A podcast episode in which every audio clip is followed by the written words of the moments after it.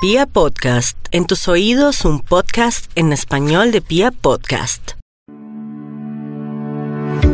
Pues estamos para Vibra Bogotá y hoy tengo la satisfacción personal de transmitirle a muchas oyentes, madres que escuchan Vibra Bogotá, pues un pedacito, ojalá alcancemos lo, lo que más podamos de los conocimientos del doctor Carlos González, que es reconocido pues por muchos libros como Mi niño no me come, como Comer, amar, mamar, como Entre tu pediatra y yo.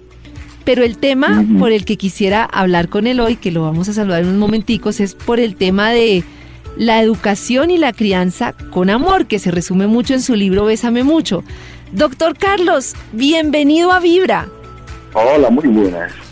Eh, un placer saludarlo y tenerlo con nosotros para aprender muchísimo sobre el amor. Pues venga, vamos a ver si aprendemos algo.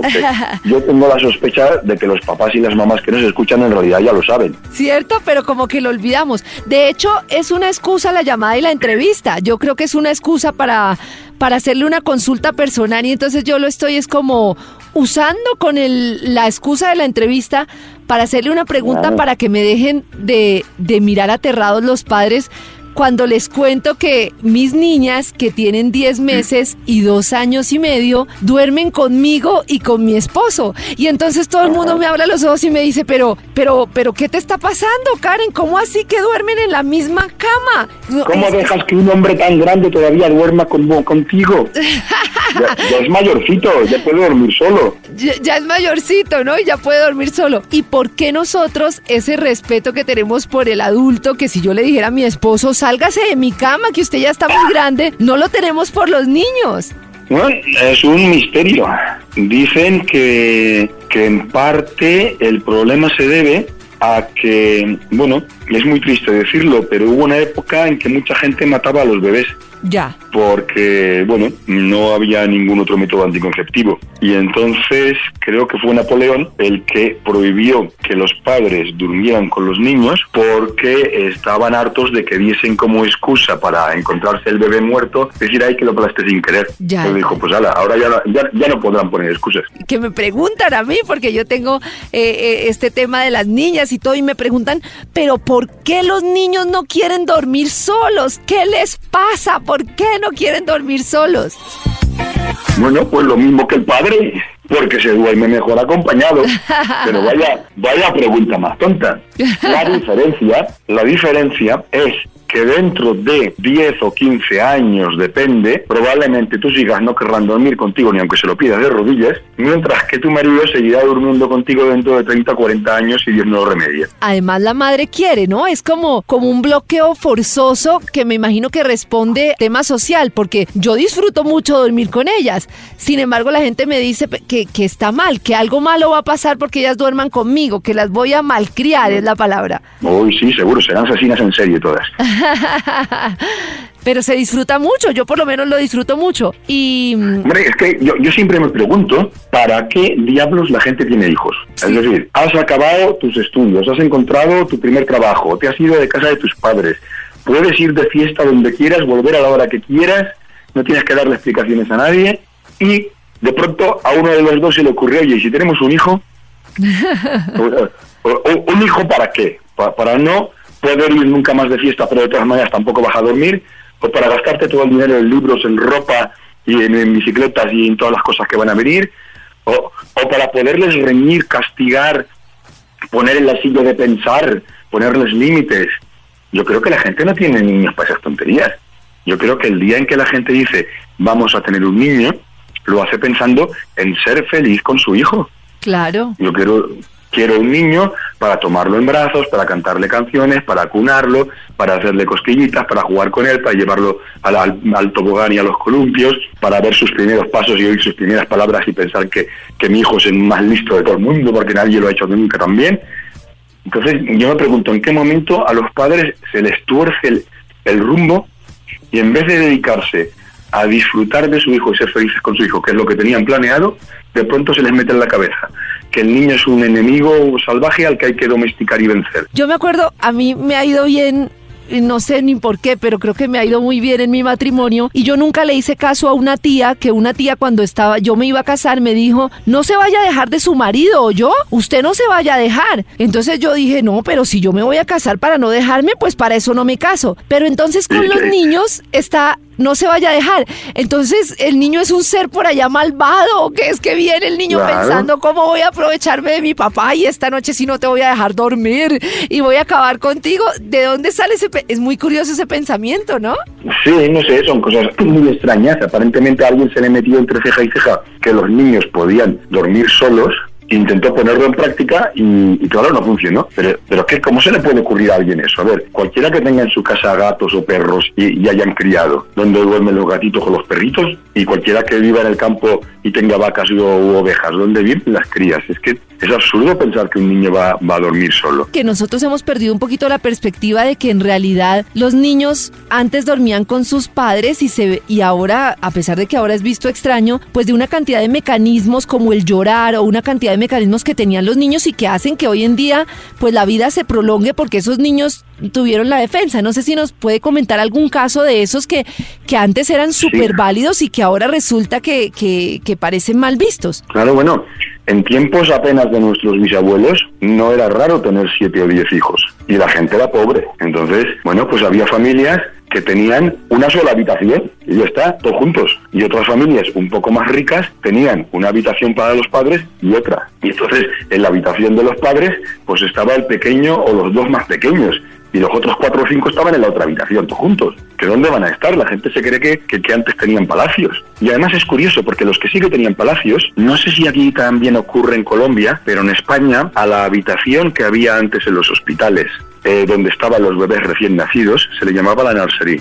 Eh, que había antes, porque ahora los recién nacidos, claro, están en la habitación de su mamá. Claro, Pero hubo una época en que estaba de moda llevárselos de la habitación de la mamá, ponerlos a todos juntos, en las cunitas, una al lado de otra, y eso era la nursery. Y, y había gente que creía que nursery venía de nurse, que en inglés es la enfermera.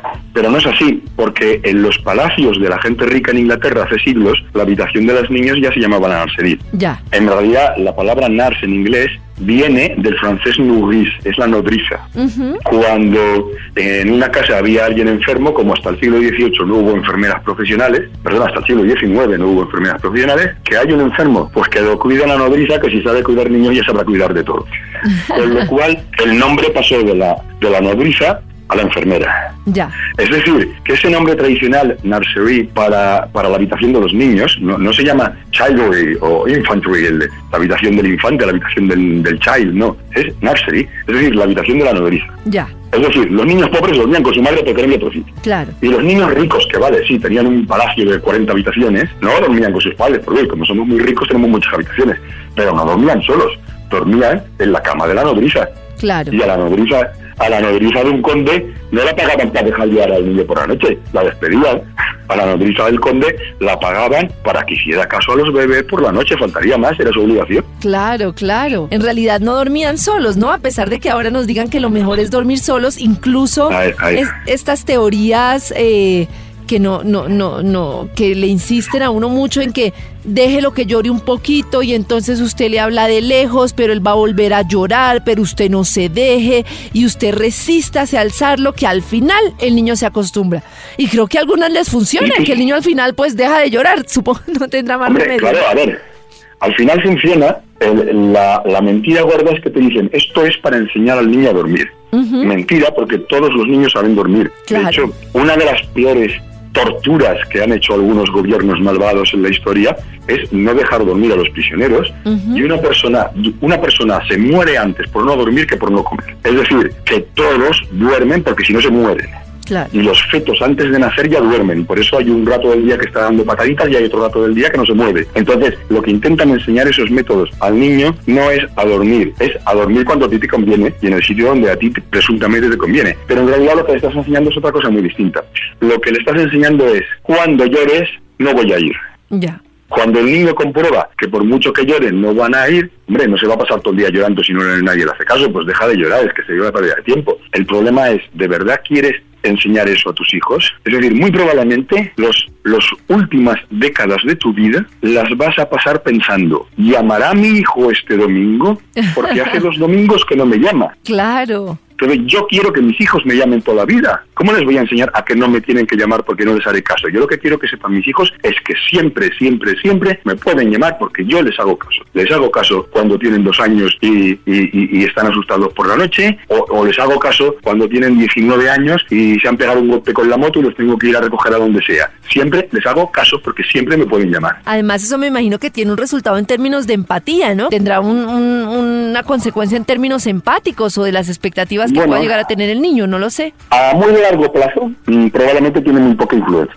Ya. Es decir, ahora nos enseñan dos ministros del gobierno colombiano o del gobierno español, me es igual. Y nos preguntan, uno de estos dos ministros durmió en la cama con su madre y el otro durmió solo. Yo no los distingo. claro.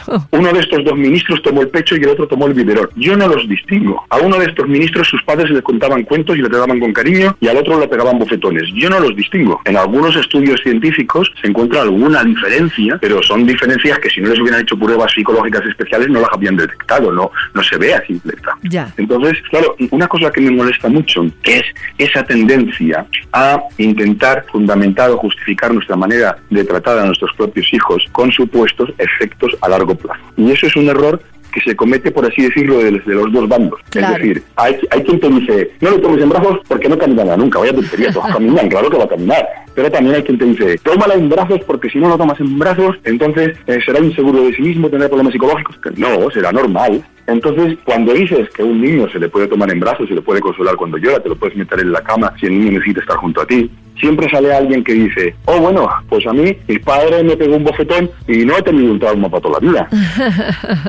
es cierto, siempre argumentan eso. Claro, pero a ver, si yo pegase un bofetón a mi esposa, tampoco tendría un trauma para toda la vida ella.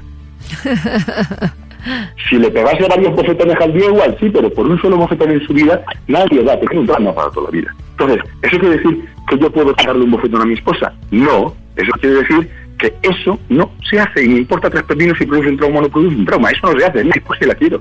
Claro, ni, siquiera ni siquiera pegaría a una desconocida como voy a pegar a mi propia esposa. Claro. A mí jamás se me ocurriría ir por la calle y pegar a un niño que no conozco. ¿Cómo voy a pegar a mi propio hijo? Si yo voy por la calle y me encuentro un niño llorando, me paro y le pregunto que qué le pasa, que dónde están sus papás, si, si, si ha perdido, y, si es necesario, llama a la policía para que se hagan cargo del niño que le ocurre. Y si es mi propio hijo el que llora, no lo voy a hacer caso. Claro, es que el tema es más de las cosas que naturalmente me nace hacer y que no debería dejarlas hacer por el temor de cómo va a ser su futuro, lo que me dice el pediatra, lo que me dice el vecino, sino hacer lo que naturalmente me surge desde el corazón, que si quiero alzarlo, si quiero besarlo, si quiero, sin ese temor, ¿no? Pero existe como el miedo de que lo voy a malcriar, de que entonces qué va a pasar y, y posiblemente como como usted dice, no va a pasar nada, nada distinto a que yo me voy a sentir muy bien y que estoy disfrutando de mi niño y siendo feliz. Ahí está. Entonces, y es que además lo que va a ocurrir a largo plazo no lo sabemos.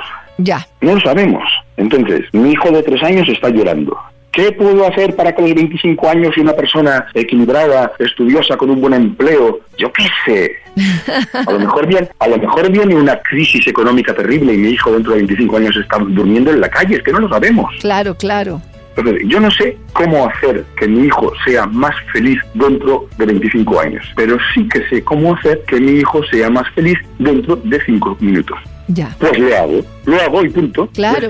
Mi hijo va a ser más feliz si lo alzo en brazos, pues lo alzo. Va a ser más feliz si le doy besitos, se los doy. Va a ser más feliz si le cuento un cuento, pues se lo cuento. Para eso estoy, es mi, es mi hijo. Claro, claro. Y luego hay un tema, digamos, del que se habla extensamente en, en Bésame Mucho y tiene que ver con que el caso que menciona de la esposa es muy cierto, que respetos mínimos que tenemos por el adulto no los tenemos por el niño, como si fuera un ser que no, como si lo despersonalizáramos. Y hay uno de los casos que a mí me llama la atención y es que uno va con el niño en el coche, se encuentra con una amiga, la amiga le juega un ratico al bebé y luego uno se pone a hablar con la amiga, ignora al niño, pero si el niño llora, uno le parece que el niño está mal criado. Pero eso, si yo fuera con mi esposo, pues igual se sentiría ignorado, ¿no? Pero como que, como que ignoramos los sentimientos, como si los niños no tuvieran derecho a, sentir. Es, es muy curioso, como que, ¿por qué lloras? Porque eres mal criado y no vemos que son sentimientos como los que tendría cualquier adulto en una situación normal.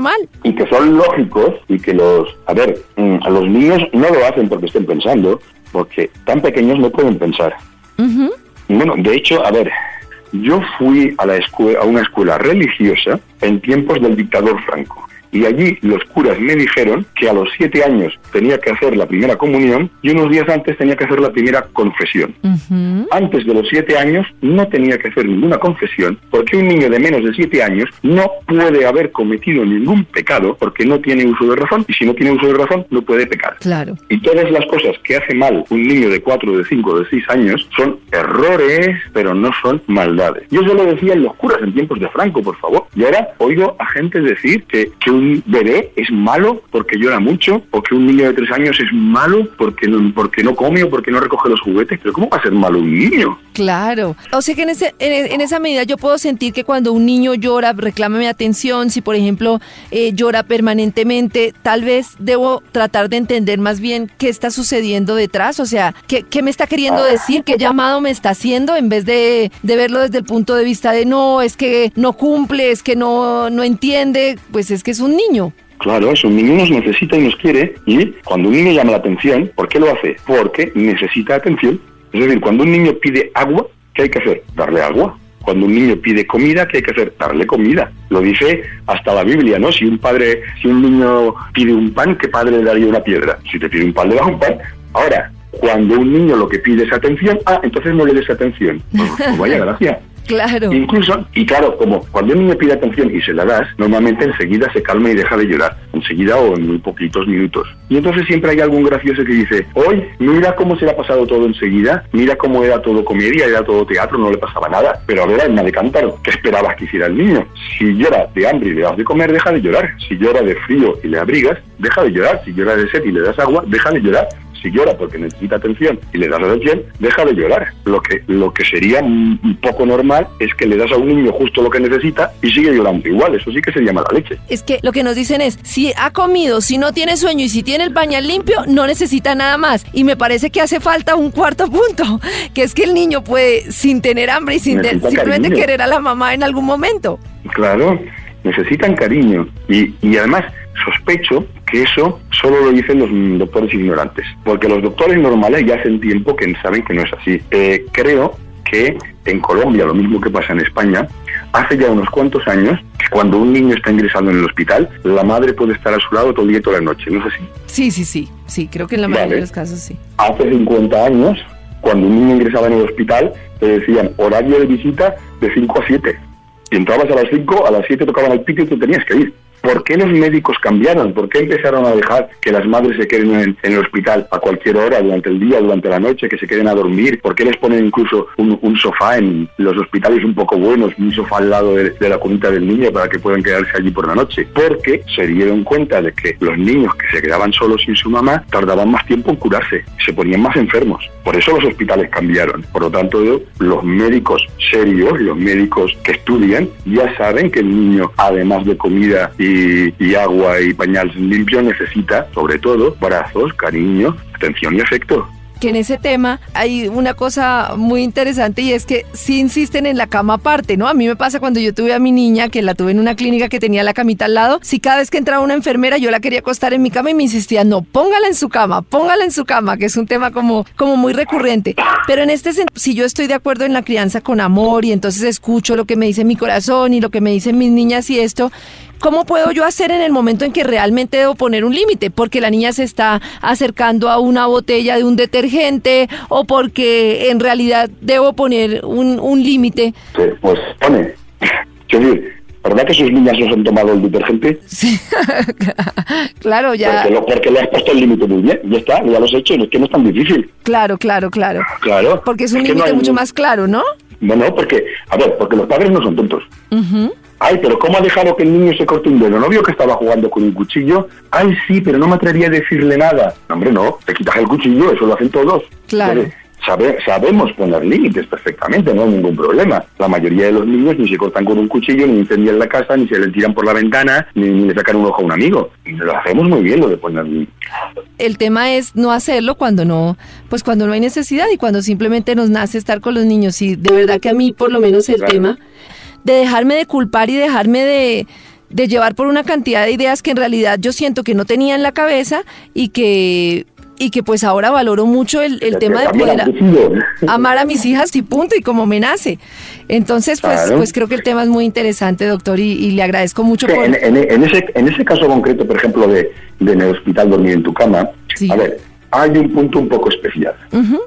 Se ha visto que cuando las madres fuman, o si la madre, bueno, si el padre fuma también, o si la madre o el padre han tomado alcohol, o si la madre o el padre han tomado pastillas para dormir, o si la madre o el padre están muertos de cansancio, lo que los estudios suelen definir como la noche anterior durmió menos de cuatro horas, o si uno de los dos tiene obesidad mórbida, porque con un, un, papá con obesidad mórbida crea como un campo de fuerza en la cama que todo cae ahí. Entonces, en esos casos especiales se ha visto que aumenta un poco el riesgo de muerte. Entonces, si la madre fuma o si la madre ha bebido alcohol o si la madre está tomando somníferos, convendría que agarras al bebé, te lo, te lo metes en la cama, le das el pecho, le acaricias, te esperas a que se duerma y cuando solo mire lo sacas a la Pero esto es tan difícil que las madres están esperando que llegue el momento de dejarlo de hacer, porque claro, te obligas a estar despierta todo el rato esperando que el niño se duerma. Claro. Puede tardar mucho. Entonces, afortunadamente, el caso concreto del tabaco solo es hasta los tres meses. A partir de los tres meses, aunque eh, los padres fumen, no importa, no hay diferencia si el niño duerme con la madre o duerme en la cuna. No hay diferencia porque las dos cosas están, son igual de malas, ojo, no, no digo claro, que, claro, sea bueno fumar, fumar es malísimo, pero en el caso concreto de los niños de menos de tres meses es malo si duerme en la cuna y si duerme contigo es un poquito peor, pero sigue siendo malo. Lo que hay que hacer es no fumar. Pero bueno, si la madre fume, puede hacer eso, sacarse al niño de la cama durante los primeros tres meses. Pero claro, curiosamente, siempre te lo dicen al revés, ¿no? Es decir, ahora te están presionando porque, uy, pero ¿cómo sigues con una niña de dos años y una de cuatro en la cama? Pero son muy mayores. Es todo lo contrario, es decir, si hubo algún pequeñísimo riesgo, durante los primeros meses. La muerte súbita es muy rara después de los nueve meses y después del año no existe. Entonces, a los dos años y a los tres y a los cinco y a los siete y a los doce y a los quince y a los veintiocho, los niños pueden dormir con sus padres sin ningún peligro. Además que es que es como la lactancia, ¿no? Yo también en parte porque yo madrugo bastante aquí al programa en Vibra y entonces me tocaba, por ese tema que me decían, entonces me tocaba ir, darle de pecho y ponerla en la cunita, darle pecho y ponerla, hasta que un día dije, no, pues la voy a dejar aquí toda la noche y pasa lo que, lo que pasa, que es que la niña come toda la noche, no tengo ni idea cuántas veces comerá Mila en la noche, pero yo no me entero porque la tengo ahí al lado, ella come, yo sigo durmiendo y no me tengo que parar a dejarla en ningún lado porque está ahí toda la noche conmigo. Ahí está, tener que, que, ir a otra habitación cada vez que un niño llora puede ser de mortal, porque los niños a partir de los cuatro meses suelen llorar más o menos cada hora y media. antes no lloran tanto, los niños pequeños, el momento en que más horas seguidas duermen suele ser hasta los tres meses. Hacia los tres meses, algunos niños duermen seis o siete horas seguidas.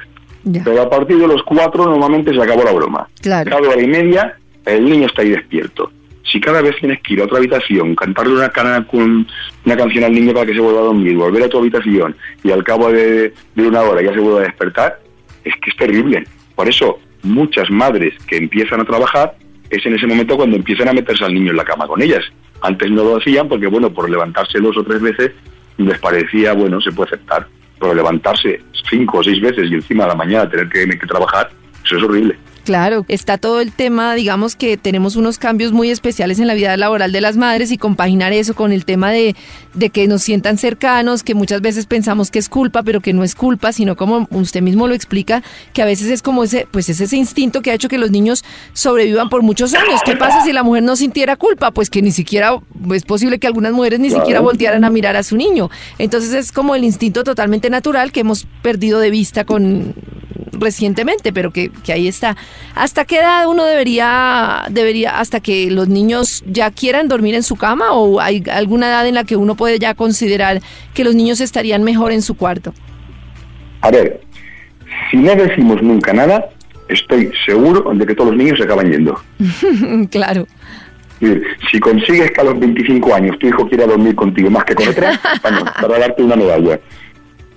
Claro. Eh, mm, sospecho que algunos se vivirían incluso antes de los tres años, he visto casos. Sí. Y que alguno, pues igual se quedaría hasta los 11 o 12 años en la cama de los padres. Ya.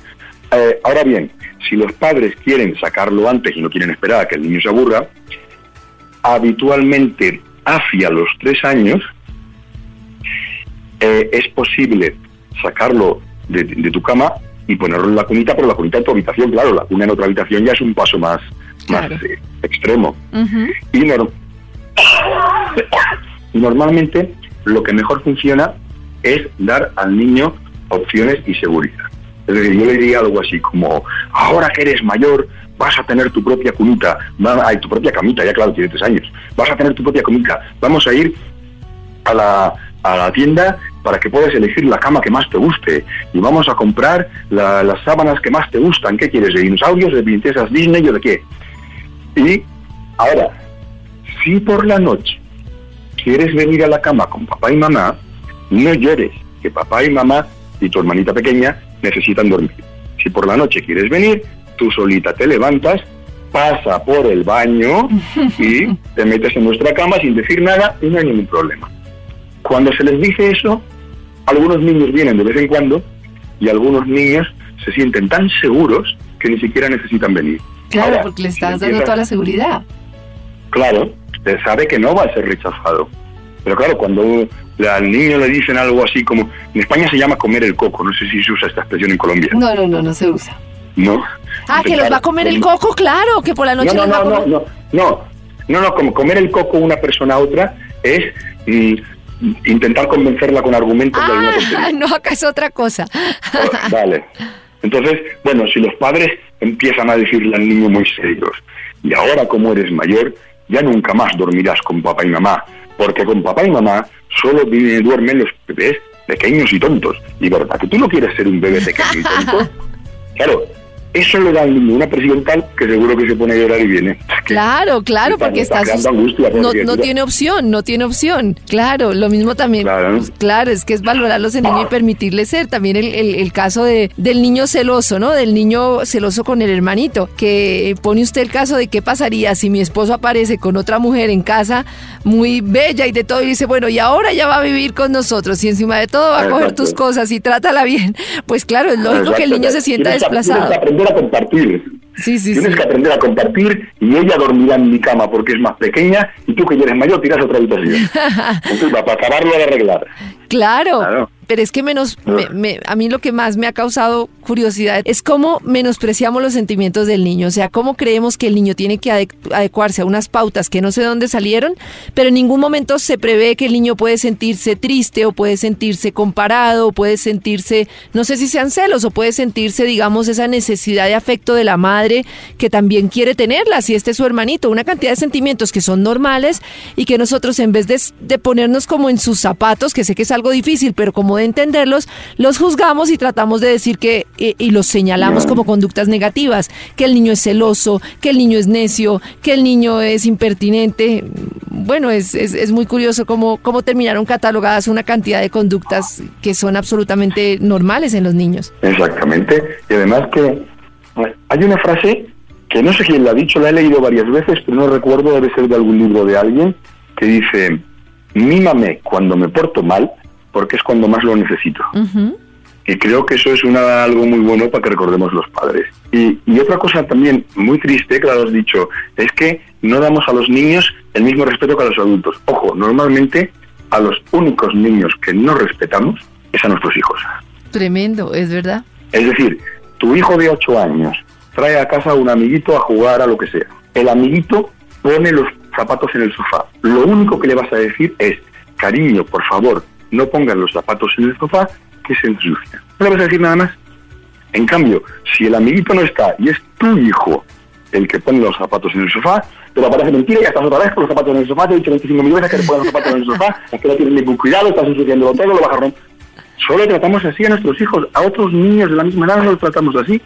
Entonces, de, de, dónde le ha salido a la gente eh, esa idea de que tienes derecho a insultar a, a humillar, a maltratar a tus hijos. No tenemos derecho. Claro, claro, es, es, es, muy cierto y es muy cierto. Como con ese miedo de que, ¿por qué te vas a dejar? Como e, eso, que es que el niño te va a manipular, que es que no te vas a dejar. Y yo creo que eso ya lo tenemos tan interiorizado que todo el tiempo que nos enfrentamos al niño estamos pensando es como si fuera una lucha. Y no me voy a dejar de ti, y no me vas a ganar y no. Y terminamos haciendo unas pataletas más grandes que las de ellos. Ahí está, cuando somos nosotros los adultos los que tenemos que ser maduros y responsables y comprensivos. Eh, es normal que un niño de dos o tres años tenga pataletas. Lo que no es normal es que sus padres respondan con una pataleta más grande. Claro. Pues doctor González, ha sido un gusto tenerlo aquí. Espero que no sea la única vez porque tenemos mucho, mucho, mucho tema, poco tiempo y mucho tema como el tema de, la alimentación y una cantidad de temas maravillosos vistos pues desde el amor por los niños y de lo que usted menciona que me parece maravilloso y es si queremos tener niños pues es para gozarlos, para disfrutar, no para ponernos una cantidad de obstáculos que nosotros mismos nos inventamos y que hacen que la crianza sea un tema digamos muy institucionalizado y responder a unos patrones culturales en vez de simplemente disfrutar de nuestros hijos como debe ser. Ahí está, con lo fácil que es. Mira las ratas como crían los gatitos sin leer ningún libro ni ir a pediatra. Maravilla. claro, muchas gracias por acompañarnos en, en Vibra, doctor González. Muchas gracias a ustedes, un placer.